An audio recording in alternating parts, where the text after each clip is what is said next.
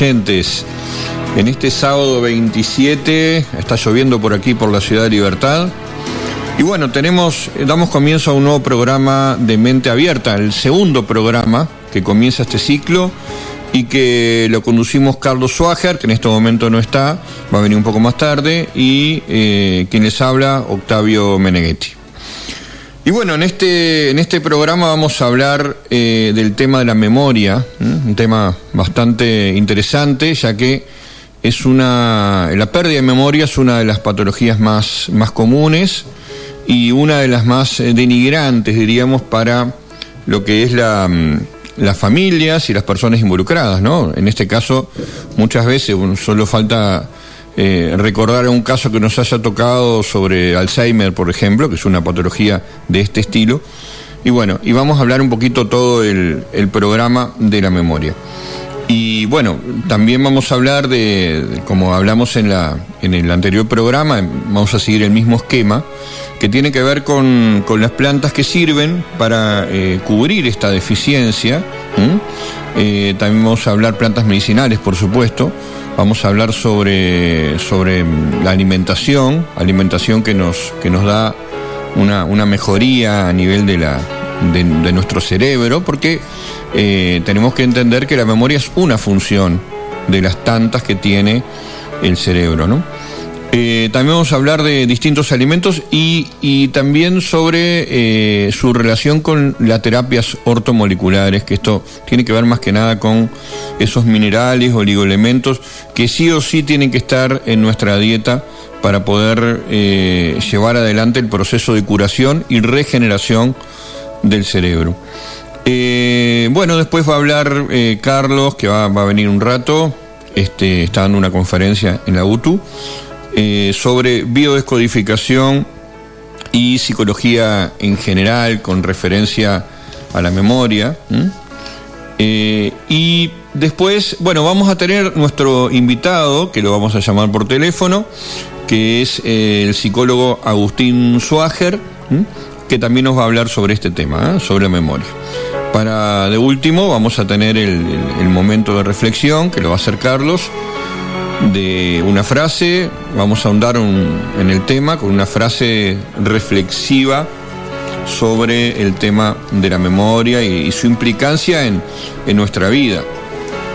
El cerebro realmente es un, es un órgano que la gente tiene, hay un, concepto de que podés, tener gastritis, podés tener, yo qué sé, no sé, hígado graso, podés tener artritis, y todo eso puede llegar a ser eh, más o menos, eh, digamos, transitable. Ahora, eh, hablar de la memoria, hablar de una enfermedad a nivel cerebral, hablar de una enfermedad neurodegenerativa, ya estamos hablando de algo grave. Ese es el concepto que hay, ¿no? Muchas veces los problemas de memoria no son tan graves.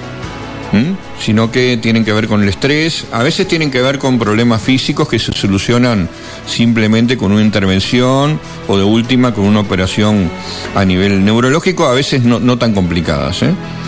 Este, como por ejemplo eh, una acumulación de líquido, eh, una hidrocefalia, que es algo que, pasa por una simple operación. Pero a veces en estos temas hay que ser muy preventivos, ¿no? Muy preventivos. Eh, porque los problemas de memoria, los problemas neurológicos, comienzan unos 15 años antes de que empecemos a ver el síntoma y que digamos, ahora sí tengo un problema importante que me moviliza, que me, que me complica para trabajar, para relacionarme con las personas. O sea que esta es la idea del programa, eh, ser cada vez más preventivos, ¿no? Y tratar de, abrir el paraguas a ver eh, que no sea cosa que estemos perdiendo la memoria y resulta que lo tomemos como algo común o decir, ah, bueno, lo que pasa que es la edad, lo que pasa que es el estrés, lo que pasa que es la situación. Y bueno, y, no nos demos cuenta que estamos entrando en un proceso que esa misma patología puede terminar siendo crónica y después eh, tenemos que, que, lidiar con ella, perdiendo nuestra calidad de vida o que nuestra familia pierda su calidad de vida, ¿no? Eh, bueno, para los que se quieren comunicar, para mensajes, eh, tenemos el 098 885-885. Para aquellos que están escuchando, que les mando un saludo grande también del exterior, de Argentina, de Chile, de Paraguay eh, y otros países, eh, tienen que ponerle adelante más 598. Más 598 y después sin el cero. O sea, más 598 98885885. Bien. Empezamos a entrar un poco en tema para, ir eh, definiendo estos aspectos. Nosotros pensamos que el cerebro en realidad es uno de los órganos principales, de hecho es muy importante, pero nosotros, la mayoría de los procesos, o sea, nuestros sentidos, proveen información, nuestros sentidos, nuestros cinco sentidos, proveen información a nuestro, a nuestro, a nuestra, digamos, capacidad de procesar esa información que tenemos adentro que se, se, procesa a través de los neurotransmisores. Estos neurotransmisores tienen que ver con, eh, con, no con el cerebro en particular, ¿no? sino que se procesan a nivel eh, intestinal, luego se procesan a nivel de la piel y luego a nivel cerebral. Esto lo digo nada más que para que sepan que eh, el procesamiento de datos en realidad en, a través de esos neurotransmisores es más intestinal. Así que este sería, digamos, un cerebro cognitivo eh, donde podemos razonar y demás, pero el verdadero cerebro del ser humano es el intestino, ya lo decían los, los, los sabios chinos, ¿no? bueno, eh, con respecto a nuestro cerebro físico, digamos, ¿no? Eh, es, es, como una computadora, muy fina en realidad. Funciona más o menos a 1.5 voltios, y para decir, hacer una analogía con la computación, que está hecha además imagen y semejanza de, de, nuestra, de nuestro cerebro, ¿no? Funciona a 1.5 voltios y tiene eh, unos 200 programas, unos 200 software, por decirlo así, que eh, trabajan durante todo el día y algunos a veces a la vez, ¿no? Estos, estos software tienen, este, bueno, tienen un desgaste durante el día, ¿no? Tienen un desgaste importante. Tienen su, su, momento de activación y su momento de eh, desactivación. Y esto es una de las cosas interesantes que ya vamos a empezar a hablar, porque este proceso de activación o desactivación tiene que ver con el ciclo circadiano. Quiere decir que cuando baja el sol es el momento de descanso de nuestro cerebro. Esto antes, cuando la gente estaba vinculada a la naturaleza, cuando tenía una vida más natural, cuando se regían por el sol, descansaban lo que tenían descansar. No habían insomnios en esa época. O sea que bajaba el sol y luego tenía que, este, que ya la gente se, se, iba a acostar y luego cuando amanecía este, se eh, levantaban y es la actividad.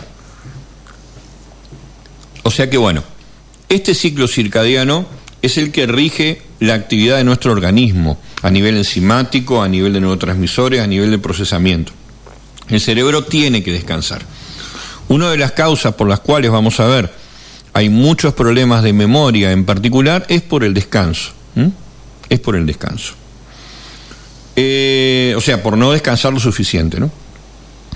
El cerebro humano de un adulto tiene más o menos unas unas 100 eh, mil millones de, neuronas, para que tengan una idea, y tiene unos 100 billones de interconexiones o sinapsis entre ellas.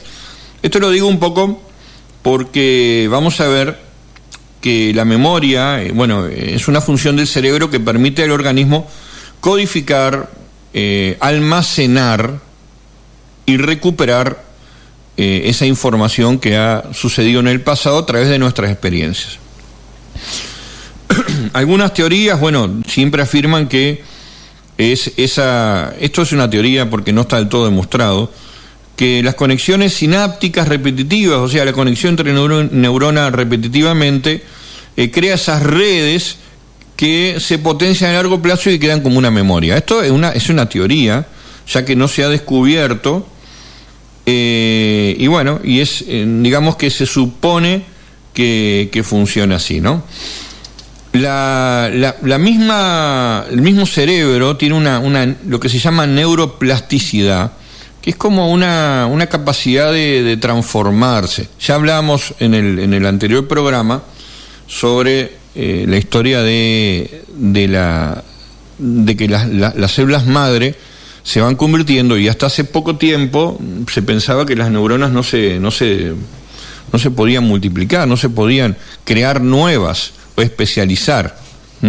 Ahora ya se sabe que sí, que hay una plasticidad, una neuroplasticidad a nivel cerebral, a nivel neurológico, y que eh, los, los, ejercicios específicos para la memoria van eh, alentando a que a través del tiempo esa plasticidad se vuelve más productiva, ¿no?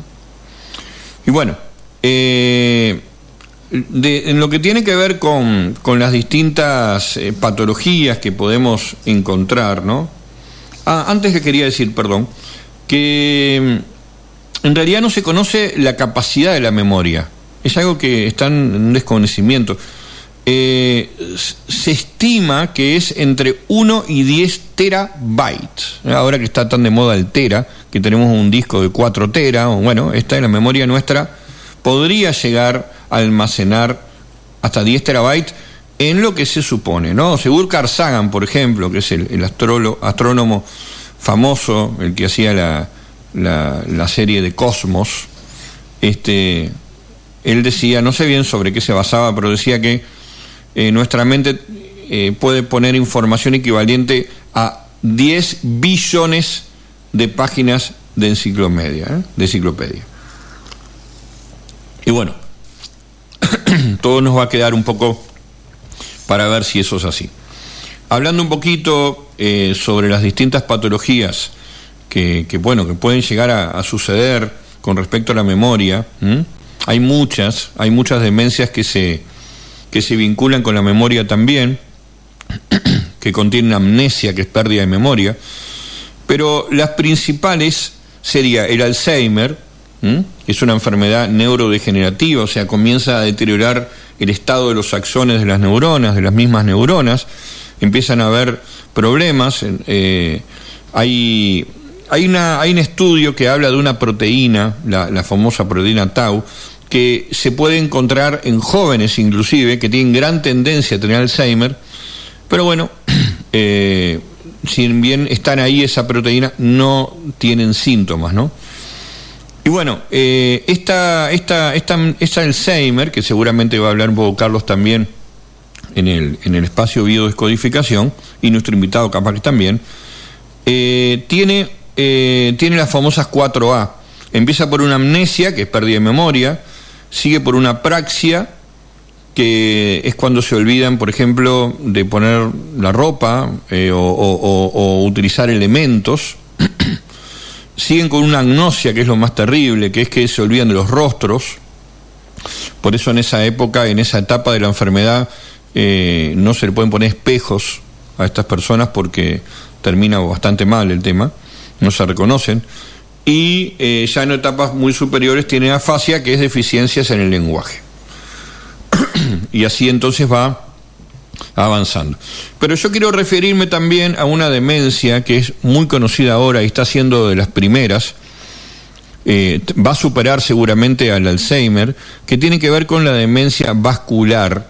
Y esto es cuando eh, hay pequeños infartos a nivel cerebral, es como si en la, en la resonancia es como que aparecen como pequeños agujeritos, como lagunitas, y que esos son pequeños infartos vasculares. ¿Y qué pasa? La enfermedad vascular en sí se vincula muchísimo con otra enfermedad que está de moda hoy en día que se llama síndrome metabólico. En esta está involucrada las enfermedades como diabetes, hígado graso, hipertensión, obesidad, que se junta con sedentarismo. Bueno, y este síndrome metabólico, digamos, problemas en la glándula tiroides, eh, eh, que es tan de moda hoy en día, se vincula muchísimo con, las, con los problemas vasculares, ¿no? Esto en otro momento lo podemos explicar mejor.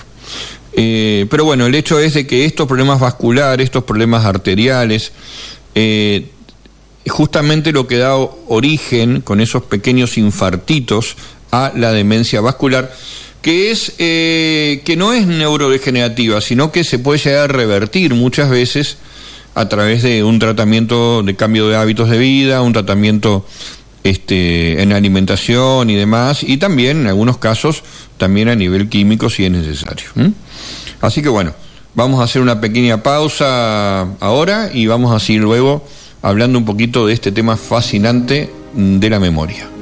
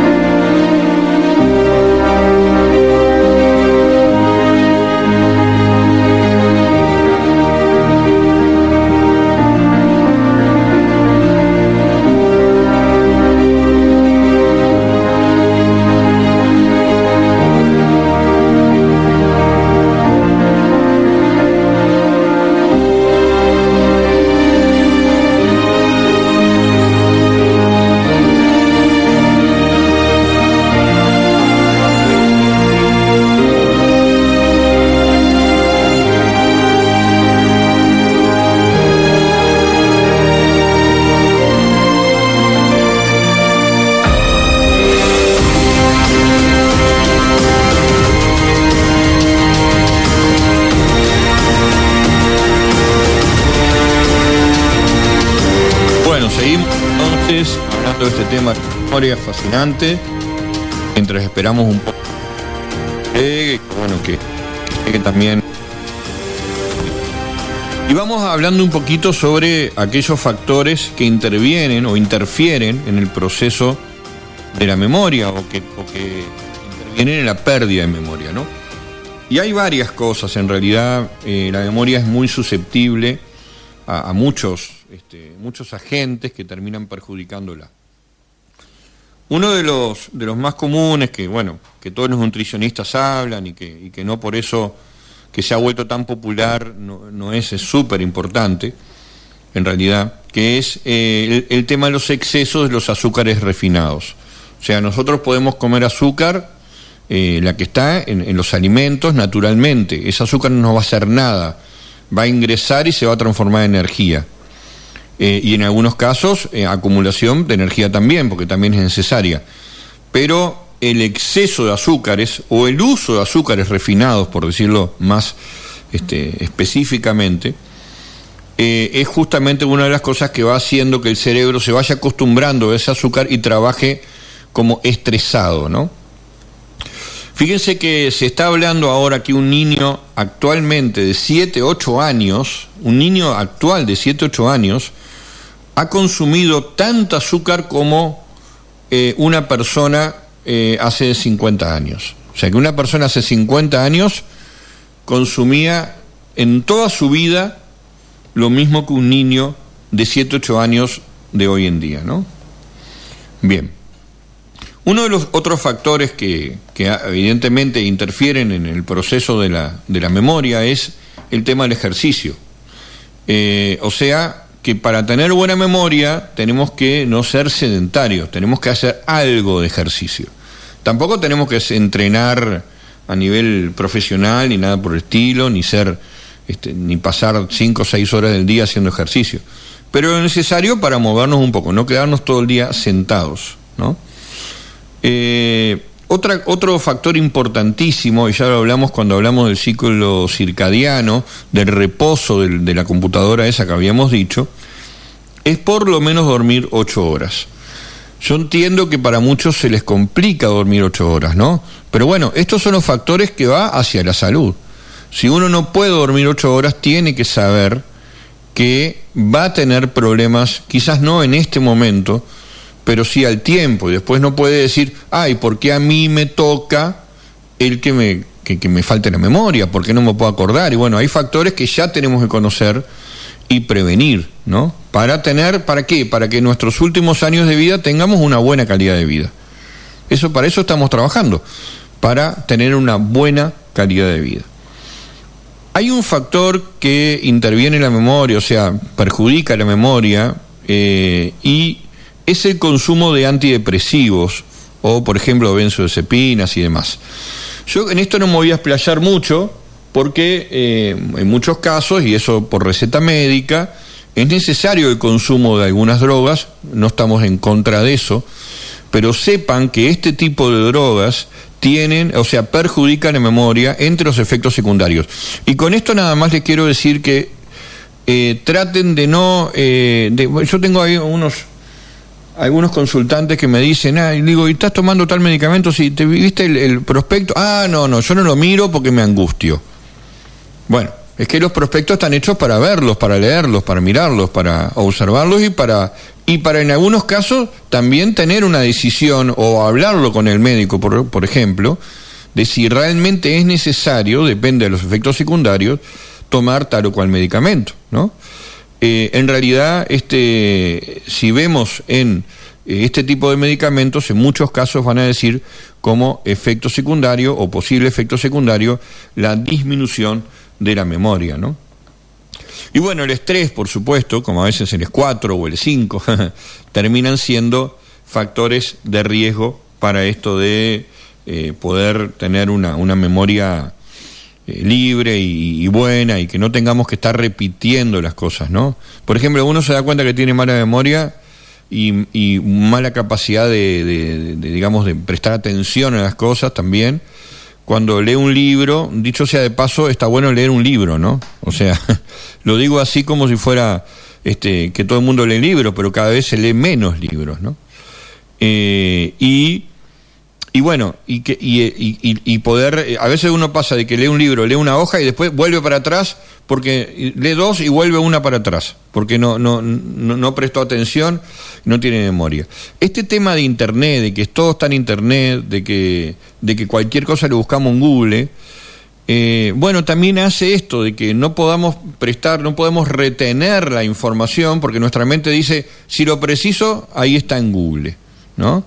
Eso también es. Uno de los ejercicios que yo siempre, a mí siempre me gustó, es, por ejemplo, leer un capítulo, eh, al otro día, cuando voy a leer el segundo capítulo, hacer memoria de todo lo que pasó en el primer capítulo para después leer el segundo, ¿no? O sea, hacer un compendio, volver a la memoria, o digamos, evocar ese capítulo leído, así se va practicando. Y hay muchos ejercicios, en realidad, para la memoria que en otros momentos vamos a, a explicar, ¿no?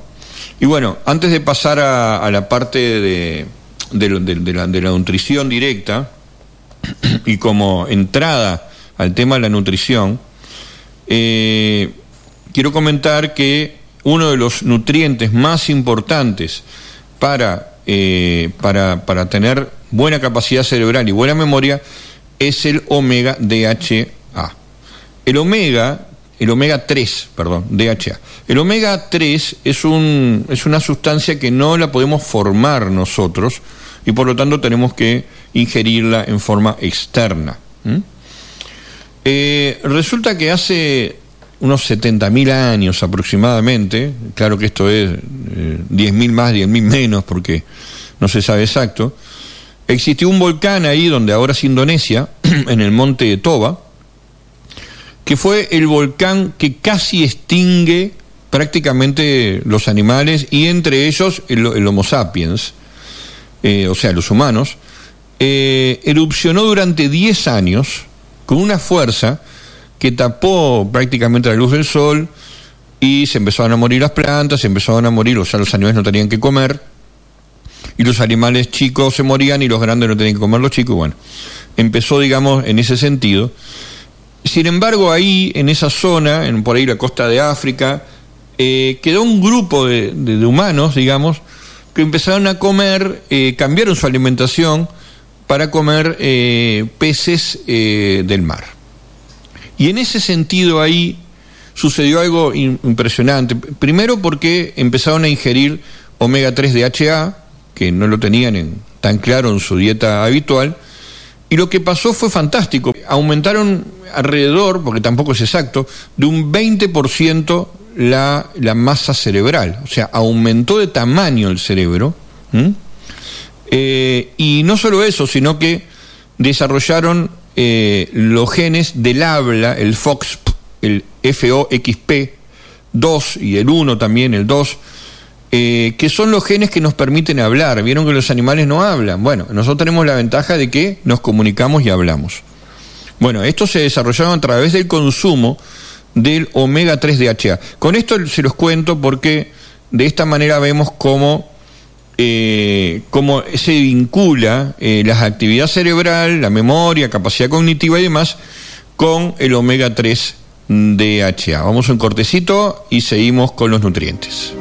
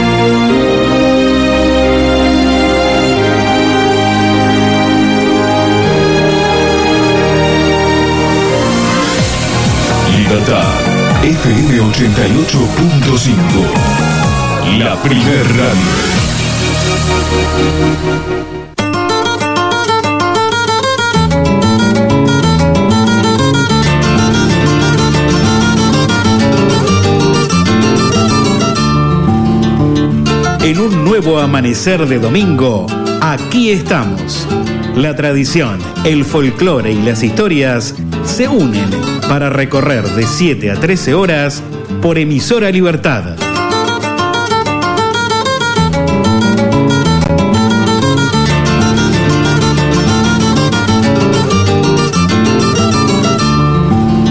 Aquí estamos, siempre juntos.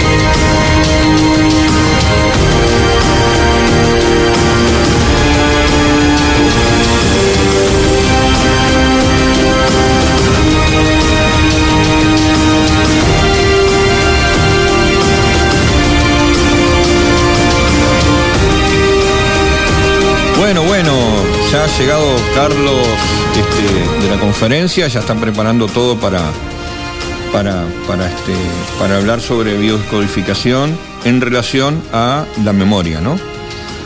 Hola Carlos. Buen día, ¿cómo están? bien, bien.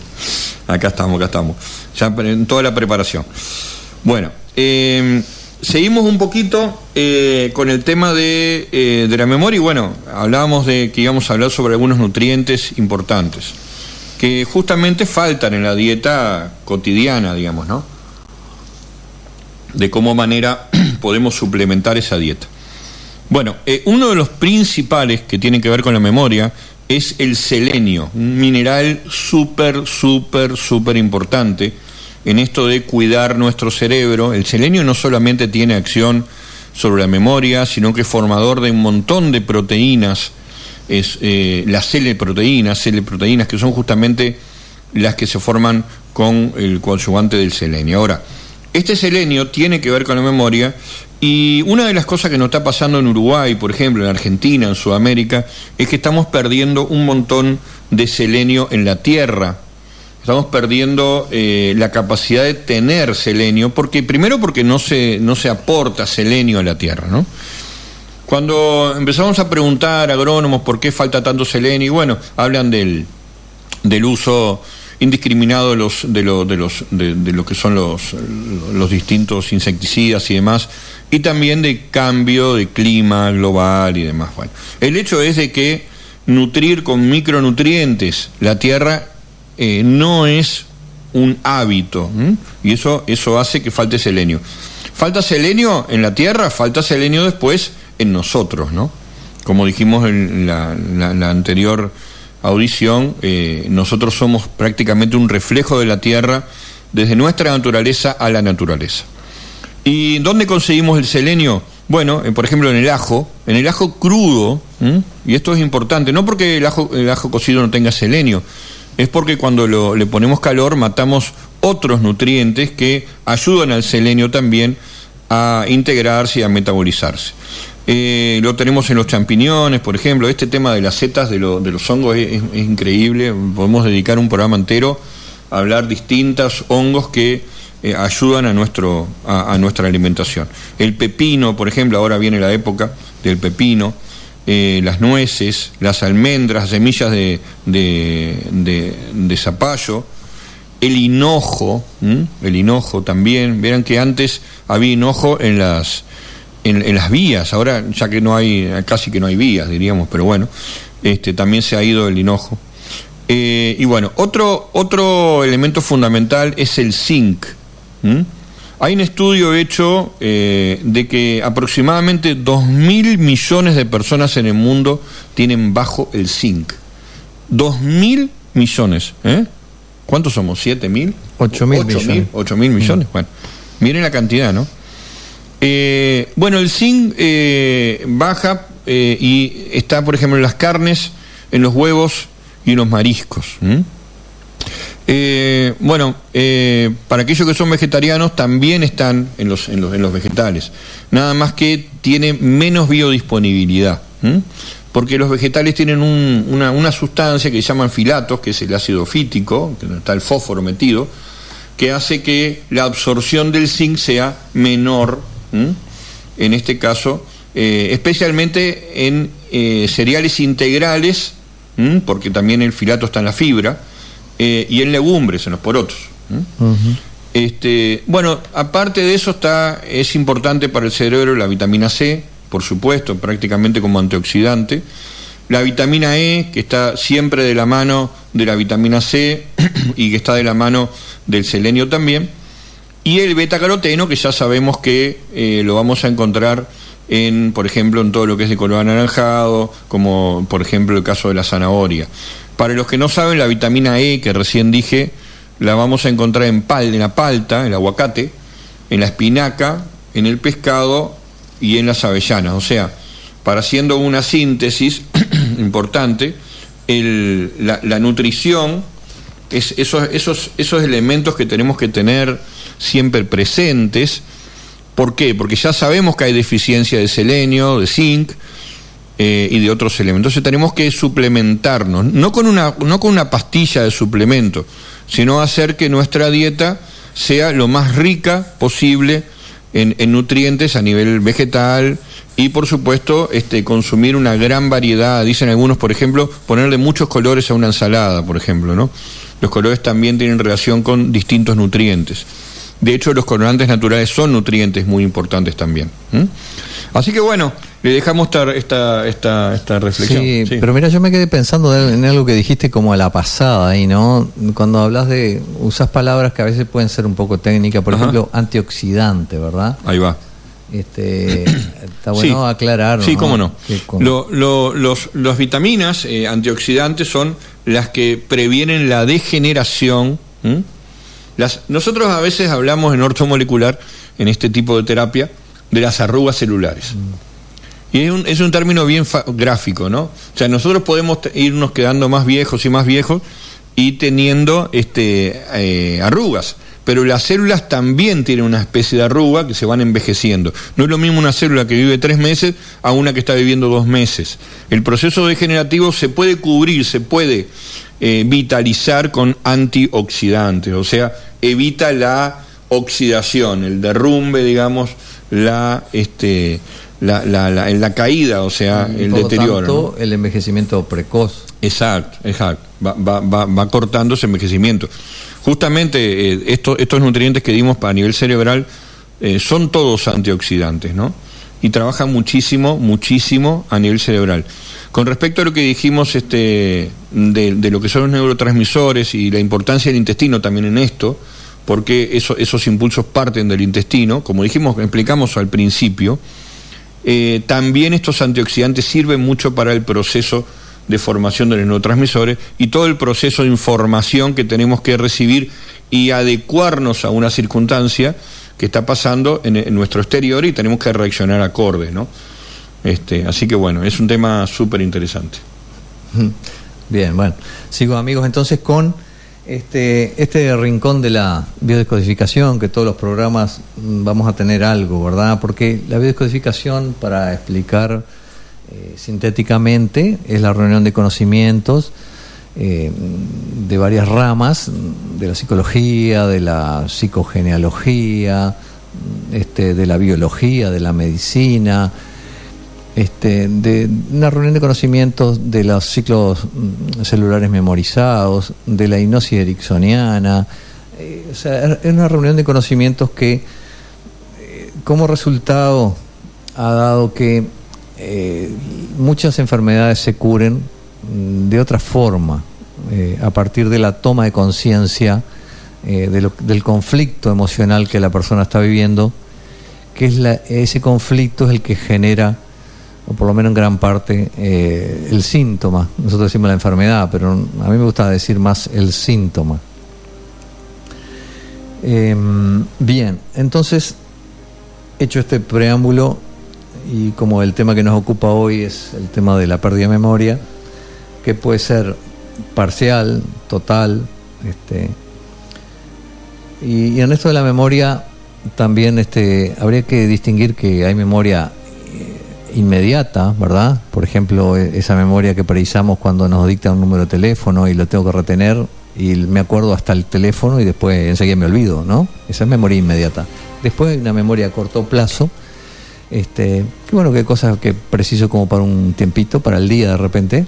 Tengo que acordarme de cierto trámite que hice, a ver cómo era, cómo está.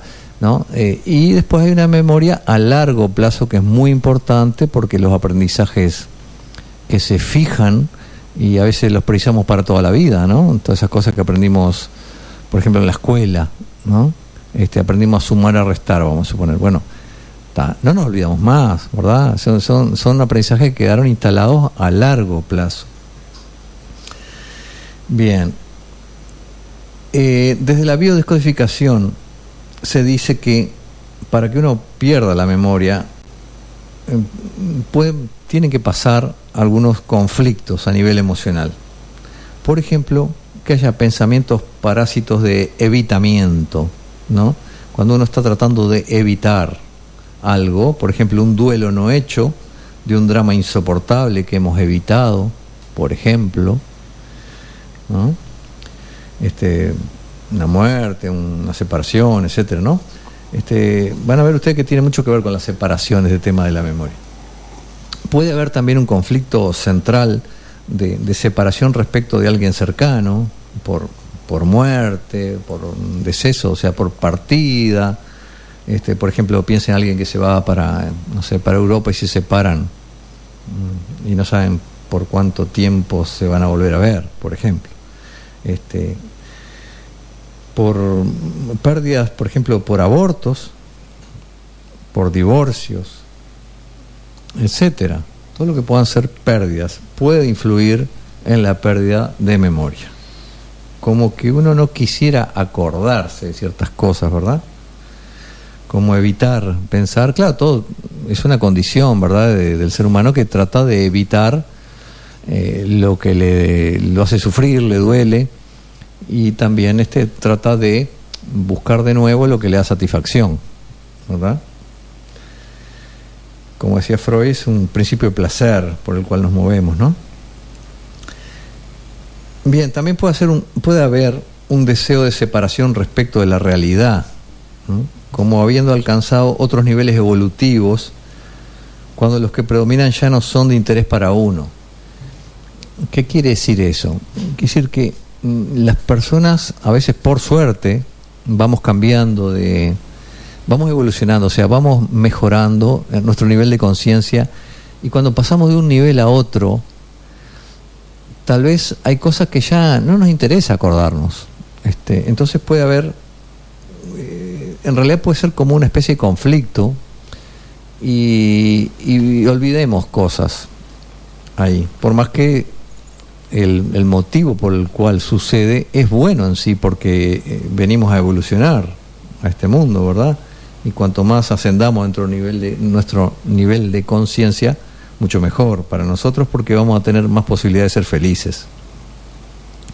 Bien, la memoria, por supuesto que permite al individuo aprender, eh, es básica, es fundamental. Sin la memoria, o sea, imagínense lo que seríamos sin la memoria. Todos los días tendríamos que arrancar de cero, ¿no? Aprender a hablar, etcétera, caminar. Hay una, hay una película, ¿no? Por ahí que, que, habla de eso, de una muchacha que, que no me acuerdo ahora el drama, pero bueno, eso sí, todos los días vuelve a perderla. Ah, sí, sí, sí, sí, tengo idea de lo que decís, sí, sí, sí. Este, está buenísima. Son, películas que nos hacen pensar, nos hacen reflexionar, ¿verdad? ¿Qué seríamos sin la memoria?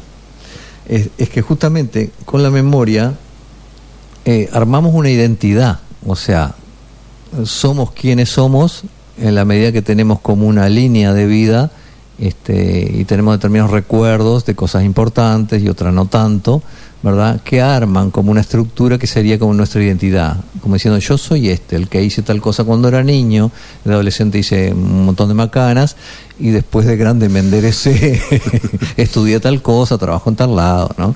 Todo eso. Bien, así que la pérdida de memoria es una pérdida de identidad.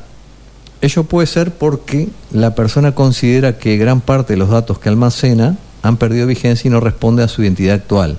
¿no?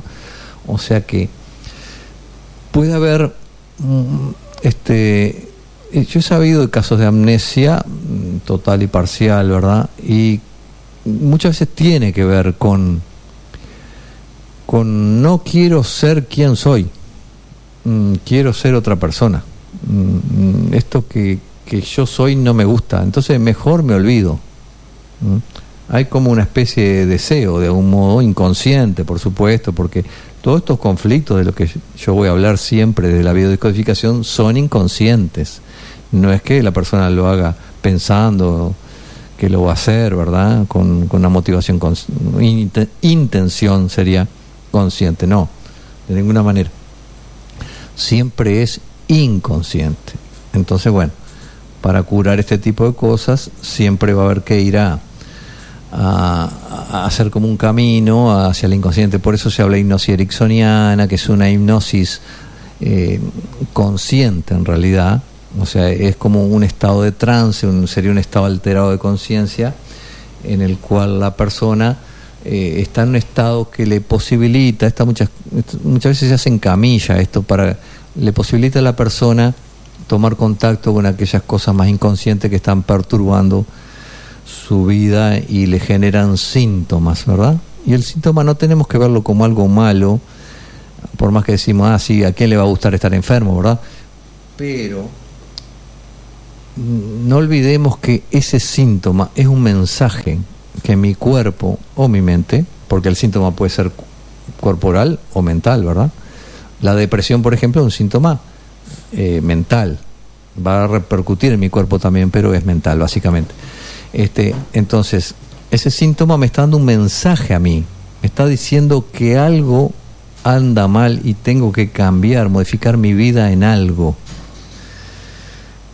Bueno. Eh, Carlos, eh, un poquito, quizás la audiencia no, no referencia la hipnosis como una herramienta terapéutica, sino que el, concepto de hipnosis, está un poco más eh, vinculado con, con, lo fantástico, con lo cirquense, con que se ha hecho durante tanto tiempo. No digo para que expliques un poquito más como herramienta en sí que es científica, que está comprobada y demás, ¿no? Sí. Nosotros estamos acostumbrados a ver en televisión o en espectáculos yo me acuerdo cuando era adolescente y en, el cine Libertad, cuando todavía funcionaba el cine, este eh, vino Tuzán, por ejemplo, ¿no? Un reconocidísimo. Que se ponía unas espadas hipnotizador, ¿no? claro, y llamaba a gente del público y, y los hacía comer una cebolla diciéndole que era una manzana, por ejemplo, ¿no? Este y bueno, y interesante porque en algunos casos este hubo personas a las cuales él no pudo hipnotizar eh, entonces iba como seleccionando, ¿no? Veía quién era más receptivo, este, porque el que no quiere ser hipnotizado no lo es. Este, pero estamos acostumbrados al show, ¿verdad? A esa hipnosis más de show, de, espectáculo, que es respetable también porque este, este no en realidad si no le haces mal a nadie, ¿verdad? Tenés derecho a, bueno, a trabajar de eso, ¿no? Este, son dominaba muchísimo su cuerpo desde niño tenía conciencia de su cuerpo, podía hacer lo que quería, podía parar el corazón igual, hacía lo que quería. Y su hijo creo que también. Bueno, pero ese es un tema, ¿no? De un tipo de hipnosis. Ahora, claro, científicamente también se utiliza, o sea, desde el punto de vista de la práctica médica, por ejemplo, eh, muchos tal vez recordarán a Fabio Puente. Fabio Puente es un reconocido hipnotizador del Uruguay que hace poco estuvo en un programa de televisión eh, hablando de que él es el único hipnotizador del Hospital de San Pablo, inmenso hospital, ¿no? Que atiende 60.000 personas diariamente. Uh, y él es el único hipnotizador. Entonces, ¿para qué se usa la hipnosis ahí? Eh, se usa para, sobre todo para anestesiar, eh, porque hay gente que es alérgica a la anestesia, por ejemplo, ¿no? Entonces, con hipnosis se anestesia este, y este, bueno, esa persona se puede operar. Y sin los efectos secundarios de la anestesia química, Además, además eso, ¿no? Ah. Este, tiene, es muy beneficioso. Este, y bueno, se puede usar, tiene, tiene muchos usos la hipnosis, ¿verdad? Pero es una práctica muy digna, muy buena. Y, y, para resolver conflictos que pueden perjudicar la memoria, también. También, sí. Este, a veces no nos damos cuenta nosotros que eh, diariamente todos estamos o entramos en momentos de trance, por ejemplo. Este, cuando eh, quedamos como absortos en algo, vieron que a veces pasa que una persona decimos quedó sola porque quedó con la mirada perdida y quedó como concentrada en algo y no habla y está hasta con la boca abierta, medio entreabierta. Y no te escucha nada, está, aislado. Este, este, bueno, e, es porque está en estado de trance de mucho contacto consigo mismo, ¿no? No hay que perturbar a esas personas que están así, porque a veces a un niño cuando se lo ve así, eh, se lo se lo reprende. Volvé, volvé. Sí, volvé. Le dice, che, te va a tragar una mosca, cerrás la boca, ¿no? Agarró una escoba y barré. No sé, se le dicen cosas para, para que este, salga. Y, y, no se debe hacer eso, ¿sabes? Eh, eh, no se debe perturbar porque este, esa persona está en mucho contacto consigo mismo y es un estado de trance, ¿no? Este, pero muchas veces cuando quedamos así mm, muy concentrados en algo, muy concentrados, es un estado de trance también. Este, claro, que hay distintos niveles, de una hipnosis más superficial a una hipnosis más profunda. Este, y bueno, se pueden, por ejemplo, dar órdenes en hipnosis profunda para que la persona después lo haga en, estado de vigilia, digamos, de, despierto, ¿no? Y se le da una orden que se le dice, antiguamente Freud lo hacía con Breuer, que era este hipnotizado. Freud antes del psicoanálisis empezó hipnotizando Después él dijo que era mal hipnotizador y lo dejó, pero siguió con otro método, el de asociaciones libres, pero en realidad empezó usando hipnosis. Entonces le daba una orden a la persona y después le decía, bueno, pero usted cuando se despierte no se va a acordar más de esta orden, ¿no? Entonces la persona, eh, claro, tenía una conducta diferente, ¿no? Cambiaba la conducta, este, y bueno, y decía, qué bien, estoy curado, ¿no? Claro. Eh, sí, esa, ese quizás sea uno de los, de los, ya que tocaste el tema de los miedos, este, de que, de que el que, hipnotice el terapeuta sea suficientemente consciente para no generar este como una claro el hecho de yo me acuerdo por ejemplo cuando era chico que muchos no iban a, a ser hipnotizados por estos shows porque decían me va a hacer cualquier cosa se van a reír de mí y yo no quiero eso no Claro, pero últimamente se usaba para dejar de fumar, por ejemplo. Ah. Este Tony Camo, otro reconocido hipnotizador de- argentino, este vino a Uruguay inclusive alguna vez, este y, y entonces ponía, eh, hacía como una fila de personas, ¿no? Todas mirándolos a él en realidad, este y, y, y trabajaba así de forma grupal, hipnotizaba a todos para que dejaran de fumar. Este, y era barato, le costaba 100 dólares nomás a cada uno. este, y, y bueno, son formas de trabajar, ¿no? Claro. Pero bueno, si a la persona le hace bien, ahí va ¿no? bien. Capaz que podemos ir a una pausa, ¿no? sí sí a una pausa y después vo- volveremos con el invitado Volvemos con Agustín Schwager. exactamente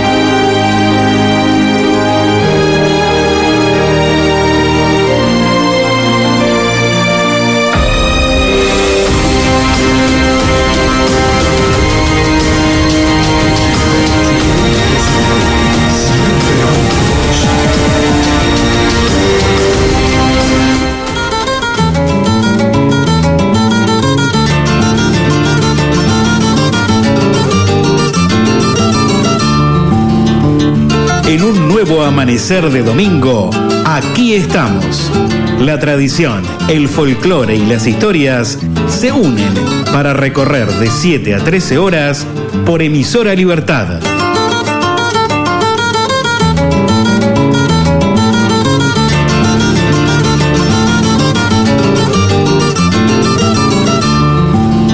Aquí estamos, siempre juntos.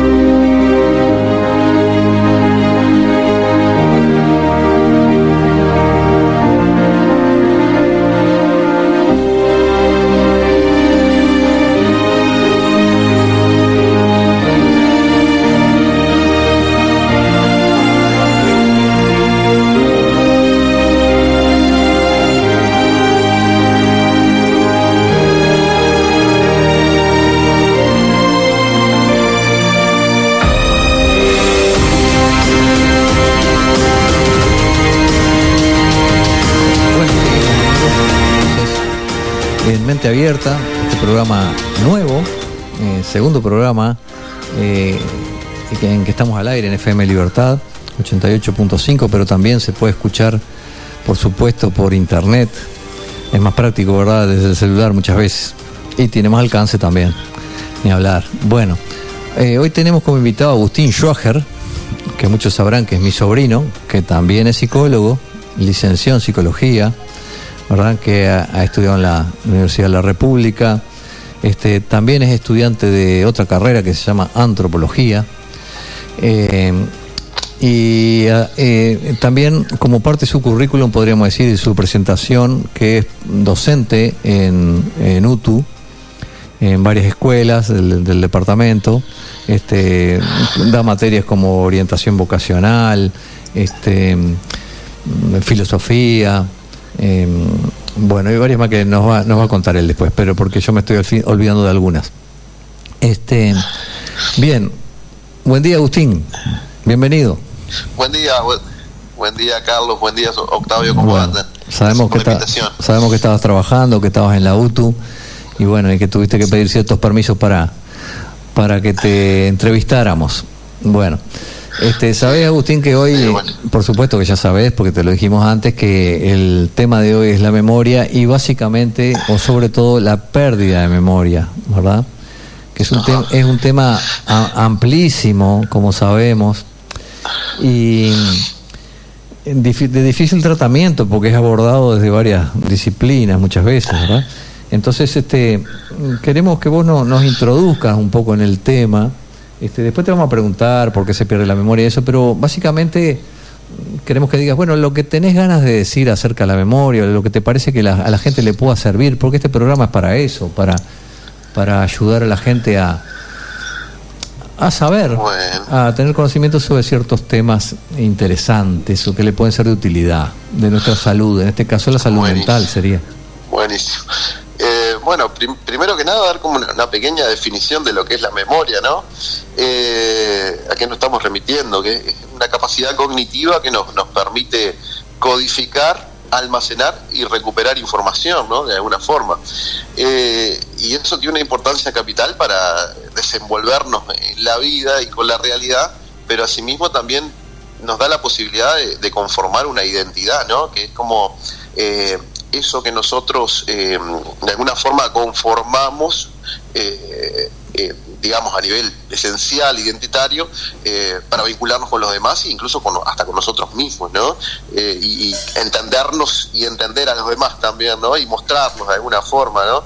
Y, y realizar como un hilo conductor entre las diferentes personas que de alguna forma hemos sido, ¿no? Como esa, esa continuidad yoica, ¿no? A través del, del tiempo que no- nos permite como, como articularlo en, una personalidad eh, única, pero, pero a su vez como con, múltiples facetas también, ¿no? Eh, bueno, en, en este, en esta empresa ¿no? de, de las neurociencias, por tratar de investigar un poco a la memoria, la, la- ha tratado de conceptualizar ¿no? y definirla y, y demás. ¿no? Entonces, bueno, ha dicho, por ejemplo, que tenemos una memoria a corto plazo, que, que es operativa, que no, no- nos resulta, eh, ¿no? Eh, la tenemos como herramienta para movernos en el mundo y de lo inmediato también, ¿no? Eh, y bueno, y tenemos una memoria más a largo plazo, eh, que bueno, esas ahí es donde se conforma más lo, episódico, más lo, que tiene que ver con lo autobiográfico y demás, ¿no?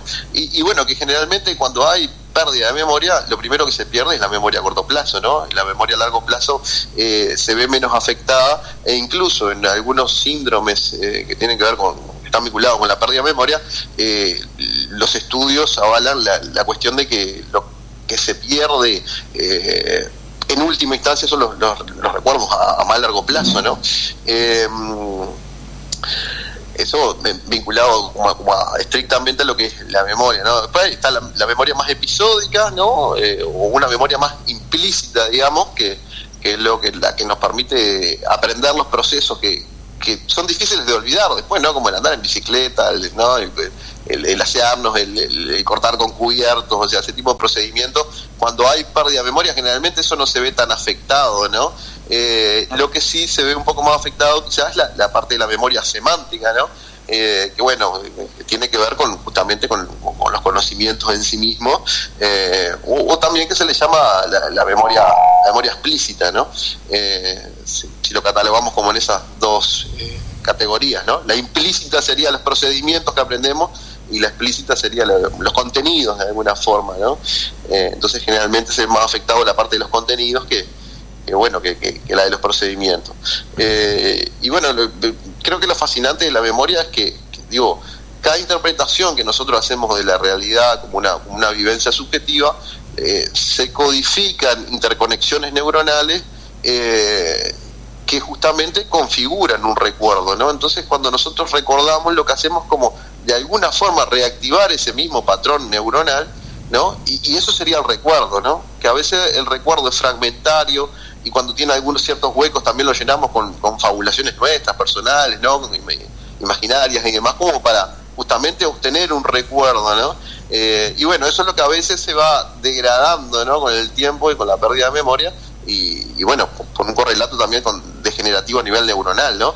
Eh, pero bueno, está bueno pensarlo de esa forma, ¿no? Como que cada vez que vivenciamos algo, eh, en nuestro cerebro se, se establecen ciertas interconexiones neuronales, ahí se codifica y después para recuperarlo tenemos como que reactivar el mismo patrón neuronal como para obtener el recuerdo, ¿no? Eso, eso me parece que es lo, más destacable que tiene la, memoria como, como capacidad cognitiva, ¿no? Claro. Bien, Agustín, en la vida cotidiana, sí, en lo común de la vida, los recuerdos, este, se, eh, nuestra mente los los recuerda tal como las cosas sucedieron o, o se recuerda distorsionado, ¿cómo es? Bien, eh, está muy interesante esa pregunta porque lo último neurociencias indica que cada vez que nosotros recordamos, el recordar no es como, eh, digamos, exactamente volver, eh, como dije anteriormente, establecer el mismo patrón, sino que hay veces que, digamos, trabaja de forma creativa esas interconexiones y a veces hay vacíos que llena con otra cosa, ¿no?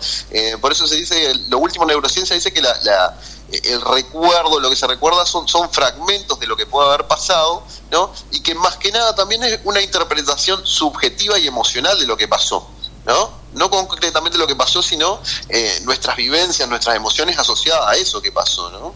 Eh, entonces digo, porque también la emoción juega un papel eh, fundamental en el tema del, eh, del recuerdo ¿no? y de la, en la codificación sobre todo, porque mm, en, cuestiones que son eh, emotivamente fuertes, tanto positiva como negativamente, hay eh, a veces actúan ciertas hormonas, como puede ser la noradrenalina, que hacen que eso tenga una fijación mayor y que perdure en el tiempo, ¿no? Ya sea desde una cuestión evento traumático y angustioso a una cuestión sumamente positiva y alegre, ¿me explico? Pero tiene que ver con más con el estado emocional nuestro que con, con, la realidad en sí misma, ¿no? De las cosas que nos pasan. Pero sí, generalmente lo que se recuerda son fragmentos de, lo, de la interpretación que se tuvo, eh, es como un proceso creativo, digamos, más bien la cuestión del recordar, ¿no? No, no, es tan, tan fiel a veces, ¿no? Y se llena con cuestiones Tal vez la clave está en, esa, palabra que dijiste como al pasar me quedó, ¿no? La interpretación, ¿no? Es como interpretación de la realidad, ¿no? ¿Sería eso, no? Sí, sí, hay, digo, algunos eh, neuropsicólogos también hablan mucho de eso, de, que en realidad eh, también tenemos como interpretaciones del mundo que tienen que ver más con una realidad interior que con una realidad exterior. ¿no? de acuerdo al eh, contexto de lo que estoy viviendo, capaz, ¿no? Al contexto de lo que estoy viviendo, interpreto eso y me quedo con eso, ¿no? Este, te quería preguntar también con respecto al, este, no sé si has indagado en eso, porque es un tema tan amplio que, verdad, que tiene muchas facetas, pero eh, con respecto al sexo, ¿verdad? Este, de, de la persona que recuerda, te, voy a hacer una introducción a esta pregunta. ¿Por, ¿Por qué pregunto esto? Porque siempre me ha llamado la atención que que varones y mujeres recordamos cosas distintas, ¿verdad? Por ejemplo, eh, como siendo como muy selectiva la memoria, ¿no? Por ejemplo, yo me puedo acordar del gol que hizo Morena a Cobreloa en el año, no me acuerdo cuál ahora, no me acuerdo la fecha. este, que Venancio Ramos le metió el pase y en el último minuto Morena le hace el gol y sale el campeón de América, ¿no? Este, eh, monumental. Este, este, este, mi mujer o mis hijas, imposible que se acuerden de eso, ¿verdad? Este, pero, pero ellas se acuerdan, de, por ejemplo, de cómo iba vestida en el, el cumpleaños de 15 que sucedió hace 30 años atrás, de fulanita de tal, ¿no? Y cómo iban vestidas las amigas también, ¿verdad? Este, y, y, vos, decís, no, no puede ser lo que estoy escuchando, ¿cómo se puede acordar de eso, no? Yo como varón, no, no me puedo acordar este, imposible, no me pides imposible, no me acuerdo ni yo cómo estaba vestido. capaz que sí, porque voy siempre igual. Pero, sí, sí, este, sí, sí. Pero, ¿verdad que tiene que haber algo con respecto al sexo, no? Eh, sí, digo, hay, como varios factores. Primero el factor emocional, ¿no? O sea, obviamente no, no se reparan en, las mismas cosas, ¿no? De alguna forma. Eh, y, tiene que esa implicación emocional hace que el recuerdo quede fijado de otra forma, ¿no? Cada uno considera importante eh, fue emotivamente valioso de alguna manera. Hola, hola. ah, sí. No, porque se te estaba escuchando lejos. Sí, ahí va. Sí, ah, sí, se continuamos. Eh, primero que nada, digo, tiene que ver un poco con la emoción y en lo que repara cada uno, porque la, eh, también eh, la memoria tiene que ver con la atención y la concentración, en donde ponemos el foco atencional, ¿no? Eh, y a partir de ahí se fijan ciertos recuerdos y obviamente todos reparamos en cosas diferentes. Y en relación un poco a lo que tiene que ver con el sexo, bueno, también existe a, nivel neuronal lo que se llama dimorfismo sexual cerebral, ¿no? Que es que al hombre le afectan determinado tipo de hormonas y a la mujer otra a partir de la adolescencia y eso, eso hace una transformación eh, en el cerebro, ¿no? Eh, y, eso hace que determinados procesos cognitivos sean de alguna forma también diferentes, ¿no? Eh, entonces digo, bueno, eso también puede ser una razón por la cual de alguna forma se, se piense diferente, ¿no? Eh, que vivan las, diferencias mientras se tengan los mismos derechos, ¿no? Em, la cuestión es, justamente esa, que puede, primero puede estar vinculado a lo, a lo atencional, ¿no? O sea, de a qué se pone el foco, ¿no? Porque la, memoria está vinculada estrictamente a la atención y a la concentración. Eh, para fijar el recuerdo y otro por ese lado, ¿no? lo que tiene que ver con, el dimorfismo sexual cerebral que hace que los procesos cognitivos de alguna forma también sean diferentes, ¿no? Eh, hola, ¿cómo andás? Este, bueno, eh, un, gusto de tenerte por aquí. ¿eh? Este, bueno, muchas gracias. Vos, sabés que... Bueno, muchas gracias. Vos, sabés que em, estaba pensando un poquito ahora en aquellas personas que tienen distintas patologías o van teniendo distintas patologías que, bueno, que imprimen esa pérdida de memoria. Eh, no sé, como, bueno, tantas que hay, ¿no? Que hemos inclusive hablado en el programa de hoy. Eh, y me, me, pregunto sobre eh, que, bueno, que aparte de la pérdida de memoria, deben haber eh, un montón de, de, patologías que se, que se agregan a nivel psicológico, diríamos, no sé, o síndrome, no sé cómo llamarlo, este, por, por la pérdida de memoria en sí, ¿no? Porque, bueno, si pierde esto, como tú decís, como identidad, digamos, ¿no? Y recuerdos y vivencias, eso, eso le genera otros problemas psicológicos, no sé, pregunto, digo, ¿no? A, ver, no, se escucha. Hola, hola. Oh, sí, claro, obviamente la pérdida de memoria genera digamos, un correlato psicológico. Si podés más alto, Agustín, si podés. Lo que tiene que ver con el... Perdón, no, escuché. Ahora, ahora sí, ahora sí, ahora sí escucho. Bien. Eh, sí, muchos cuadros que tienen que ver con, con la pérdida de memoria, como puede ser el, Alzheimer, eh, los cuerpos de Lewy, por ejemplo, ¿no? o el síndrome de Korsakoff, incluso, eh, son cuadros que, que, en algún punto también repercuten desde lo, hacia lo psicológico, ¿no? Y que se transforman en, en depresión, ansiedad y demás, ¿no? Por ejemplo, a ver, por, citar un caso, ¿no? El caso de Robbie Williams, ¿no? Un caso conocido por todos, ¿no? Un actor de, de primera línea de Hollywood que, que, termina suicidándose por un problema que está vinculado a algo de la memoria, ¿no? Que, que, es la demencia con cuerpos de Lewy, ¿no? Que, que, tiene su similitud con el Alzheimer, ¿no? Que, es una proteína que, que, bueno, que pasa de un estado soluble a un estado insoluble, se empieza a pegar a las neuronas, ¿no? Eso determina que de alguna forma eh, empiecen eh, a haber problemas eléctricos en, la comunicación entre neuronas y vayan muriendo, ¿no? Eh, obviamente como hay un... Eso tiene un correlato también anímico y a nivel de la memoria, ¿no? Y eso obviamente afecta a, personas, hasta incluso, bueno, llegar como ese caso a la cuestión del suicidio, ¿no? Eh, pero sí, traen todo, lo que tiene que ver con, trastornos de la memoria, traen aparejado cosas a, nivel psicológico, obviamente, ¿no? Desde el mundo anímico, porque hay pérdida de identidad, eh, bueno, incluso, bueno, en algunos casos como este, la, demencia por cuerpos de Lewy, eh, hay alucinaciones visuales, verbales, etcétera, ¿no? Hay estados confusionales muy grandes, ¿no? donde la pérdida de identidad es, inminente y progresiva, ¿no? Entonces, bueno, eso lleva a la desesperación de alguna forma también, ¿no? Eso sin duda. eso es así. No sé si te referías a eso, Octavio. Sí, sí, sí, perfectamente, sí, me recuerdo muchos muchos consultantes que he tenido que, bueno, que nada, que por ejemplo tienen Alzheimer y si bien también en este caso ellos no se ven tan interferidos, porque bueno, como que están en otro mundo, pero también comienzan un montón de, problemas eh, para la familia en sí, ¿no? Todo el componente familiar, ¿no? También que, tienen que ser atendidos, ¿no? Sí, claro, porque el Alzheimer, bueno, eh, también es parecido en, algunas circunstancias, ¿no? Es una, es una, una proteína, la beta-amiloide, que, que, bueno, también se va, va formando placas seniles y va matando la, las neuronas, ¿no? Porque digo, una cuestión eh, fisiológica del Alzheimer es que cuando se, han hecho autopsias ¿no? a personas con Alzheimer, eh, eh, la masa y el volumen del cerebro se ve descendido y eso afecta a todos los procesos cognitivos, incluido la memoria, obviamente, ¿no? pero afecta a todos los procesos, ¿no? Y, eso impacta directamente en el círculo más cercano, evidentemente, ¿no? desde etapas iniciales, que bueno, la persona tiene pérdidas temporoespaciales y demás, hasta ya las últimas etapas que son etapas de mucha desorganización eh, incluso, bueno, una dependencia total, obviamente, ¿no?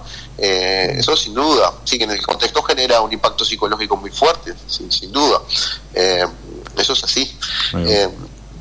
a mí me gustaría aclarar al oyente que cuando vos hablas de procesos cognitivos, estás hablando de intención, atención, memoria, percepción, ¿verdad? digo, para aclarar de, qué estamos hablando, ¿no? El de pensamiento. Sí, claro, por supuesto. De pensamiento, ¿no? Este, de inteligencia, eh, ese tipo de conceptos, ¿no? Este, o sea, cuando hablamos de lo cognitivo reúne muchas muchas cosas, ¿no? Este, que es diferente o hacemos una diferencia con lo emocional. Si bien todo está unido en el ser humano y todo tiene que ver con todo, ¿verdad? Pero pero bueno, hay como dos grandes áreas, por lo menos, ¿no? La, emocional y la cognitiva. Y la memoria eh, interviene, ¿verdad? En esta parte de, lo cognitivo.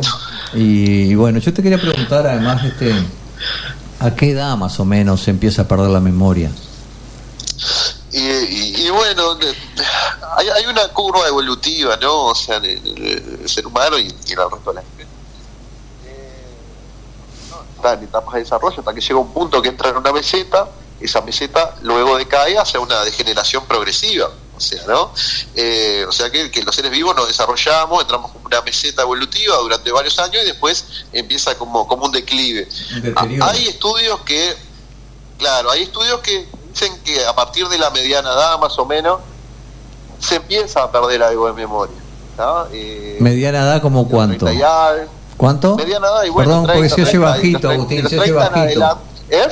Se oye bajito. Bueno, eh, la sí, bueno, voy a tratar de hablar un poquito más alto. Y bueno, a partir de los 35, 40, ah, por ahí, se, se, se, podría empezar a estar hablando de una pérdida de memoria sensible, ¿no? Obviamente. Eh, y bueno, ya cuando la curva evolutiva ya eh, entra como en un deceso degenerativo progresivo, eh, a partir de los 70, 70 y algo ya se entraría como eh, paulatinamente ¿no? Eh, en una pérdida cada vez mayor, ¿no? Eh, que no quiere decir que... Vos sabés que, que, que, no me acuerdo que te iba a preguntar. Pero se, ¿se escucha?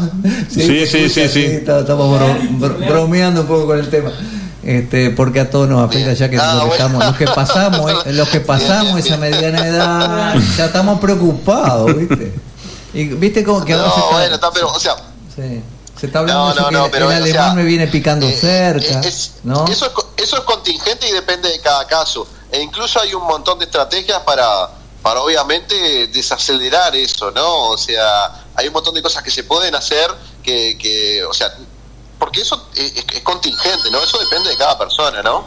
Eh, pero, por ejemplo, realizar actividad física, eh, tener una dieta saludable en frutas y verduras, dormir lo suficiente, no fumar, ¿no? Un consumo moderado de alcohol, participar de actividades sociales, eh, realizar actividades intelectualmente desafiantes, ¿no? Y estimulantes leer, jugar ajedrez, aprender idiomas, tocar un instrumento, ¿no? Evitar altos niveles de estrés, ¿no? Hacer crucigramas, sudoku, memorizar listas, tejer, no sé, hay un montón de actividades que, que, previenen eso, ¿no? Hay estudios sobre cómo mm, demora el, proceso degenerativo en, en casos de Alzheimer estrictamente eh, la cuestión de aprender un idioma, por ejemplo.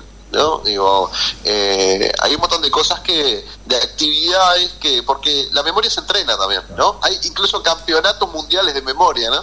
Eh, donde los participantes memorizan el orden de, un mazo de cartas en mm. menos tiempo, no sé, digo, es algo que se puede entrenar y que se puede conservar, ¿no? El, el campeón mundial de, de memoria es un tal Ramallo que aprende Ajá. una lista de 10 palabras en dos segundos. Dos segundos. Sí.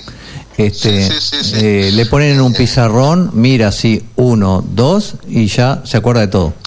Este, Sí, sí, sí. eh, es verdad lo que vos decís. Y, Sí, sí, sí. y estaba pensando, preguntándote también, este, y aprender un instrumento musical, por ejemplo, puede servir para... el- Sí, sí, sí. Eso, están como eh, consideradas las tres actividades, digamos, al nivel de, de interconexiones neuronales como más estimulantes, son justamente jugar al ajedrez, eh, aprender un instrumento musical y aprender un idioma. ¿no? Son como la- las tres actividades que, que establecen más interconexiones nuevas, ¿no? Eh, también eh, a nivel cerebral, ¿no? O sea, son, son actividades que, que, que realmente eh, utilizan una gran cantidad de conexiones y eso estimula también porque la neurogénesis se da toda la vida básicamente no Eh, eh, es como un poco un mito eso que las neuronas nacen hasta cierto eh, hasta cierta edad y después no nacen más ¿no? la neurogénesis se puede estimular incluso no Claro. Eh, y las nuevas conexiones también entonces eso es lo que hace es prevenir todo ese proceso no o sea prevenir el, eh, digamos desacelerar de alguna forma no prevenir desacelerar todo ese proceso no y se puede llegar a una edad eh, considerable con, con una memoria muy buena. O sea, no, no- hay por qué, ¿no? O sea, digo, en cada caso es diferente. Pero bueno, otra cosa también singular es que eh, eh, la expectativa de vida cada vez es mayor, ¿no? Entonces, eso también va eh, como llevándonos a, a- a- a- ser más longevo y, que el, el deterioro cognitivo es más evidente, ¿no? Y ahí sí es más exponencial, pasado los 80 y largo, ¿no? Entonces digo, bueno, eh, son cuestiones que, bueno, es parte de la, de la vida de alguna forma también, ¿no? O sea, de, ese proceso que, que, bueno, que también hay que... eh, por eso está la, parte, ¿no? Que supongo que también es el cometido del programa, ¿no? La parte de promoción, de, salud, ¿no? De las cosas que hay que hacer como para... eh, y de prevención también de la enfermedad, ¿no? Para, para poder llegar a... ¿no? a, a ciertos eh, ciertas etapas de la vida con, con un nivel de salud considerable y poder disfrutarlo de esa forma también, ¿no? Obviamente. Eh, mirá, te, te cuento que hay una hay una audiencia, una, una persona que se llamó María del Carmen en realidad, eh, que hace una Ajá. pregunta eh, que bueno, que ella Ajá. dice que comúnmente tiene muy buena memoria, pero que Ajá. le pasa que cuando hay eh, un, un momento de crisis o una situación, por ejemplo, de pelea en la familia o alguien que un conflicto, digamos, en su vida, como que queda como unos cuantos minutos como que no, no recuerda nada y queda como, como perdida y que quisiera un poquito saber si hay- Eso tiene una explicación. Sí, esos son, son, son, son olvidos que tienen un origen psíquico, ¿no? Son psicógenos, o sea, que, que la génesis de, de los olvidos son- son promovidos por, por la psiquis misma, ¿no? Por la, por la situación angustiante y demás que, que a veces nos bloquea de ciertos recuerdos justamente para para protegernos también de esa angustia que a veces no sentimos no también eh, hay factores emocionales como el estrés no que produce una hormona que se llama cortisol que lo que no- nos hace es como dar más rendimiento pero también nos degenera más rápido en general el organismo no eso afecta también los procesos de, codificación de la información no Eh, porque cuando estamos estresados podemos enfocarnos menos tenemos niveles atencionales y, eh, de concentración mucho más bajos y eso afecta a todo lo que tiene que ver con la memoria no pero sí evidentemente todo lo que tiene que ver con lo emocional eh, promueve como esos olvidos psicógenos no que, que, obviamente también no- lleva un monto de angustia incluso, ¿no? O sea, eh, eh, pero pero bueno, muchas veces se hace con, con- con esa pretensión, ¿no? El mismo psiquismo a veces nos, nos protege de ciertos eventos, eh, ¿no? Angustiantes o desagradables para, para justamente poder proseguir, ¿no? Y, y esperar en algún momento eh, estar un poco mejor como para poder afrontarlo, quizá de alguna forma también. Como que tendiéramos a olvidar aquello que no nos gusta, ¿no? Sí, claro, sí, sí, sí.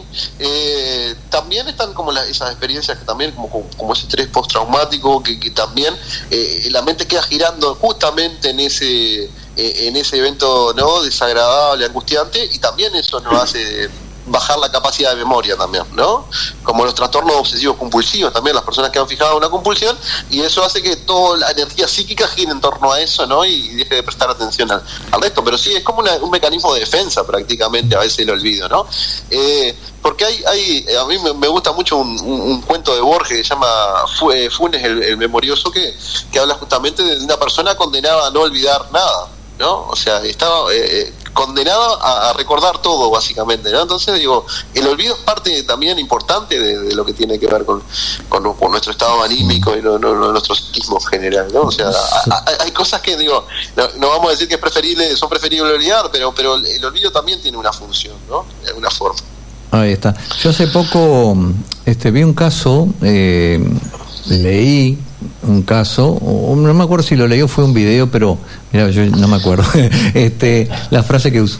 Este, que donde una persona que, que no puede olvidar también este ya este no no de la literatura sino de la vida real no este que, realmente le pasaba eso y es como una tortura no es tremendo. Sí, sí, sí. Tremendo. Sí, hay un caso en Estados Unidos de una persona así que, que, tiene y cae en, depresiones muy muy seguidas porque justamente, bueno, queda girando en torno a algunos recuerdos muy desagradables y demás, ¿no? Y, en general, eh, digo, eso también pesa, ¿no? Y, conlleva un correlato psíquico angustiante, ¿no? Como que hay una eh, selección, ¿no? Hay una selección de recuerdos que, como vos decías, nos protege de, de, la tristeza o de la angustia, de vivir mal, ¿no? Este, porque de algún modo nuestro, toda nuestra persona está diseñada, me parece a mí, para el bienestar, ¿no? Que para buscar la, salud, la vida, la sobrevivencia, además, pero sobre todo la felicidad, ¿no?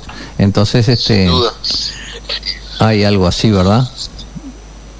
Sí, sin duda, sin duda, tiene, tiene que ver directamente con eso, sí, eh, es así.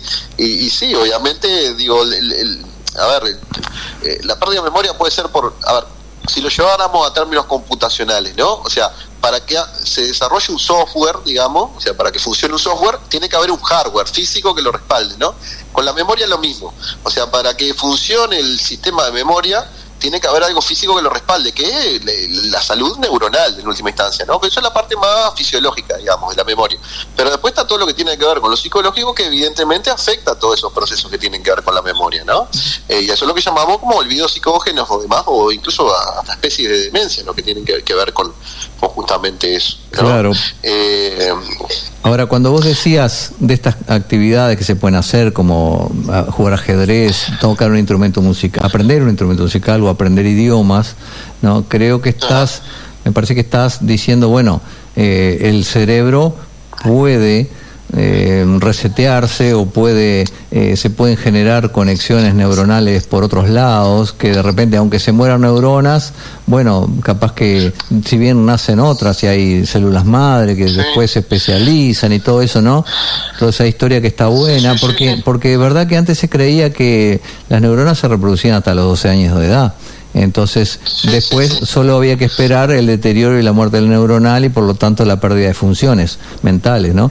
Este, y en realidad, este, y, también, y, física, no solo mentales, sino porque las neuronas están en todo el cuerpo, ¿verdad? También, no solo, digo, si bien la mayoría están en el cerebro, entonces, este, eh, entonces, este, no sé, me parece que está bueno eh, ver que la plasticidad, porque se ha, se ha dado a llamar ah, plasticidad neuronal a esa, esa, esa, esa, ese mm, crecimiento o surgimiento de nuevas neuronas, este, está buenísimo.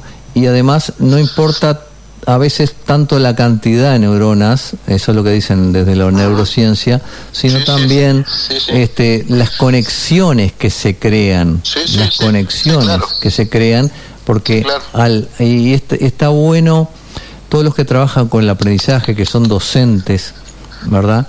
Que, que, que tengan conciencia de esto, me parece a mí, de que al trabajar, no solo los docentes, sino los terapeutas también, que al al llevar a la persona a determinados estados mentales, están provocando el surgimiento de nuevas neuronas y, sobre todo nuevas conexiones neuronales. O sea que están trabajando y están modificando el cerebro Sí, claro, por mismo. Están modificando Sí, claro. el cerebro, no la mente, que es algo Sí, como distinto, ¿verdad? Sí, sí, sí. Que sería como una representación mental. Este, es que esto es un tema, ¿no? Porque es difícil saber qué es la mente al final. Bueno, estamos un poco apretados de hora, Agustín. Está interesantísimo el tema y te agradecemos muchísimo este, los aportes tuyos en este tema.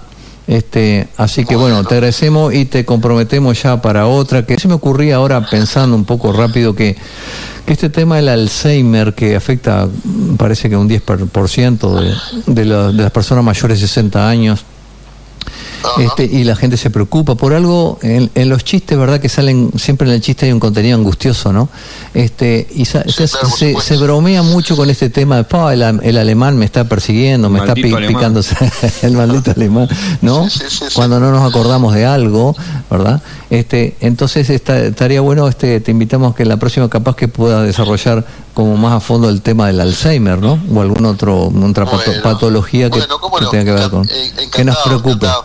Y, y me gustaría hacer eh, una recomendación, ya que, que tocás este Bárbaro. tema del Alzheimer. Digo, yo soy muy, muy de, me gusta mucho lo que es el cine, la literatura, entonces siempre hay que- veces que, que se ve muy bien ilustrado en algunos ejemplos, ¿no? Cosas que son muy concretas como esta.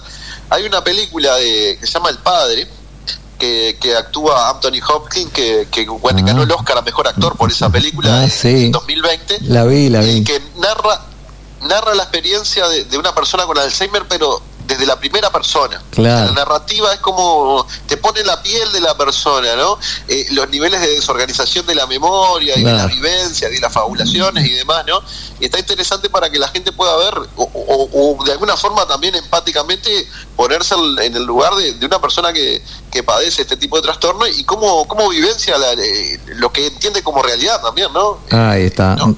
y, la interpreta- y la interpretación que hace de, de la misma. ¿no? Es Repetimos. una película muy buena del...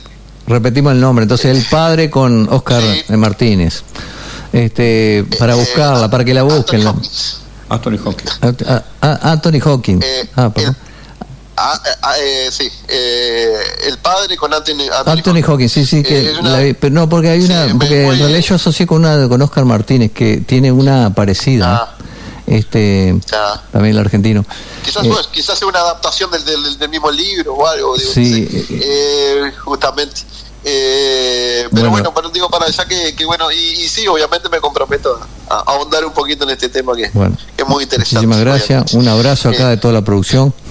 Muchas gracias, Agustín. ¿eh? Bueno, No, no estamos agra- agradezco muchísimo la invitación de ustedes y la verdad que, que bueno, eh, eh, el mayor- los mayores éxitos para ustedes y bueno, continuar con esta este emprendimiento que me parece que, está espectacular y que visibiliza un montón de cuestiones que, está bueno hablar y que está bueno saber que, que bueno, que la salud, eh, o sea, porque siempre estamos acostumbrados a la atención, ¿no? Y en realidad hay dos niveles importantísimos que son la promoción y la prevención, que creo que también quizás sean los cometidos del, del programa, ¿no? Sí, a eso, La- aposta- la- a eso, a eso apostamos, sobre todo, y ten- todo el sistema de salud tendría que apostar a eso, ¿verdad? No solo de salud, sino Sin también de educación, porque la salud y la educación Sí, están muy unidos. Gracias, Agustín, un abrazo y nos estamos viendo. Bueno, bueno, gracias a ustedes, que pasen bien. Buen día, hasta luego. Bien, seguimos.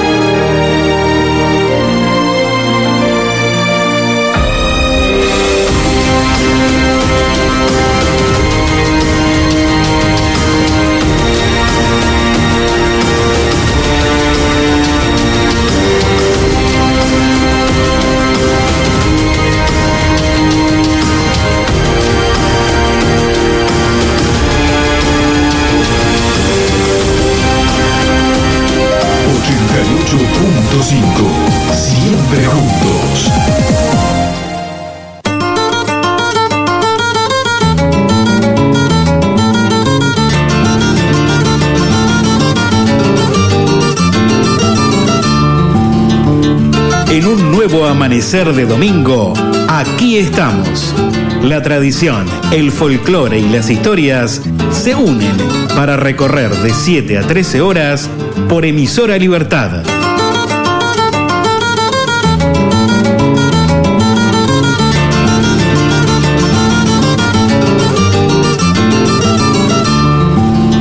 Aquí estamos, siempre juntos.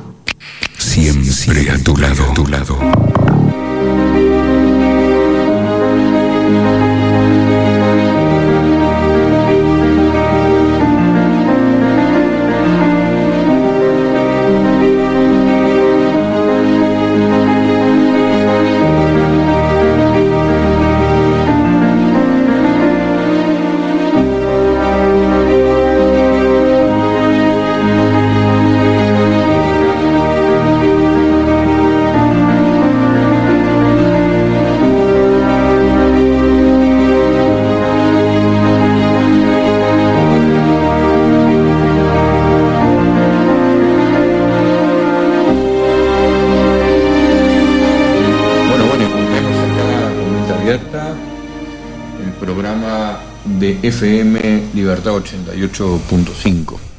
Bueno, para comentar nada más, este, antes de ir terminando, que está abierto el curso de fitomedicina. Eh, el curso de fitomedicina que se hace en Libertad los días viernes a las 7 de la tarde este, y que eh, es un curso de plantas medicinales para el que quiere aprender plantas medicinales en serio, con conocimiento de, de medicina, de bioquímica, de agronomía regenerativa y conocimiento de las plantas medicinales, no solo de acá, sino también otras plantas. Un curso más o menos de una durabilidad de un año, está abierto, así que todos los viernes este, pueden comunicarse con la radio y después nos comentan este, sobre el interés. Bárbaro. Bueno, ahora momento final del programa que hemos dado a llamar el Rincón de Hipócrates, porque Hipócrates nos orienta en nuestra práctica, pero también en nuestra teoría, ¿verdad? Porque antes las cosas de una práctica son ideas, ¿no? Este, hay un autor que dice una cosa muy interesante. Dice, una idea es muy importante porque puede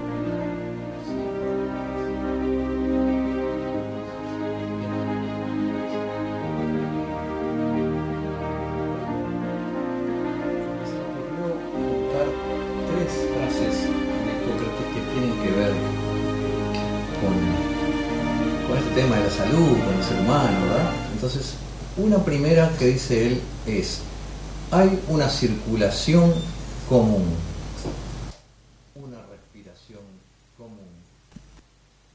Todas las cosas están relacionadas. Como diciendo, todo tiene que ver con todo en el ser humano. ¿verdad? Hay una conexión. Parte. Las separamos para entender, como decía Santo Tomás de Aquino, ¿no? Separamos, pero en realidad todo está unido en la realidad. Bien, la otra frase, la segunda es esta. El alma humana se desarrolla hasta el momento de la muerte. Estas ideas son antecedentes de la psicología del desarrollo. ¿no? Es decir, antes se creía que la identidad, por ejemplo, se armaba hasta los 20, 22 años, ¿no? Y hoy por hoy mm, nos dimos cuenta, hace mucho, de que ya no es así, que toda la vida la persona puede aprender, evolucionar, crecer, incluso hasta el punto de muerte, ¿verdad? ¿Cuántas personas en el punto de muerte han evaluado su vida, la han revisado, se han arrepentido, han pedido perdón, han hecho cambios importantes hasta en el mismo punto final, ¿verdad? Bien. Y la otra idea que me parece muy importante es que eh, él dice, en una frase que a mí me quedó siempre grabada, ¿no? La enfermedad es un problema en la forma de vivir, de vivir. Me pareció sensacional. ¿no? Y simple, ¿no? y simple. Simple en su comprensión, pero a la vez esconde algo complejo también, porque eh, como todo tiene ver- que ver con todo en la vida, ¿verdad? Este, eh, no enfermarse tiene que ver con vivir bien. Y vivir bien tiene que ver con muchas cosas, contacto con la naturaleza, buenos pensamientos, como decía Buda, ¿no? Pienso correctamente, siento correctamente, actúo correctamente, hablo correctamente. Entonces todo eso va a llevar a, a una forma, si todo eso es coherente, si es congruente, a una forma de vivir que va a ser más sana y va a repercutir en que no voy a tener síntomas físicos o mentales, o por lo menos los voy a tener mucho menos, ¿no? Entonces, me encanta la forma de pensar de Hipócrates, este, que si bien él lo dijo hace 2500 años, este, hay cosas que parecen nuevas. Y lo tiene que volver a decir ahora, mira. Tiene que volver a decir, porque hay cosas que no se cumplen, no se dan. Exacto. Bueno, bueno, muchas gracias entonces a toda la audiencia y, y nos estaremos viendo el sábado próximo desde las 9 horas en FM Libertad 88.5, que también puede ser escuchado desde internet, desde el link que pasamos y le pedimos a todos nuestros contactos, a los que le hemos pasado el link, si pueden hacer el favor de enviarle a todos sus contactos también para que se vaya ampliando esta red de escuchas.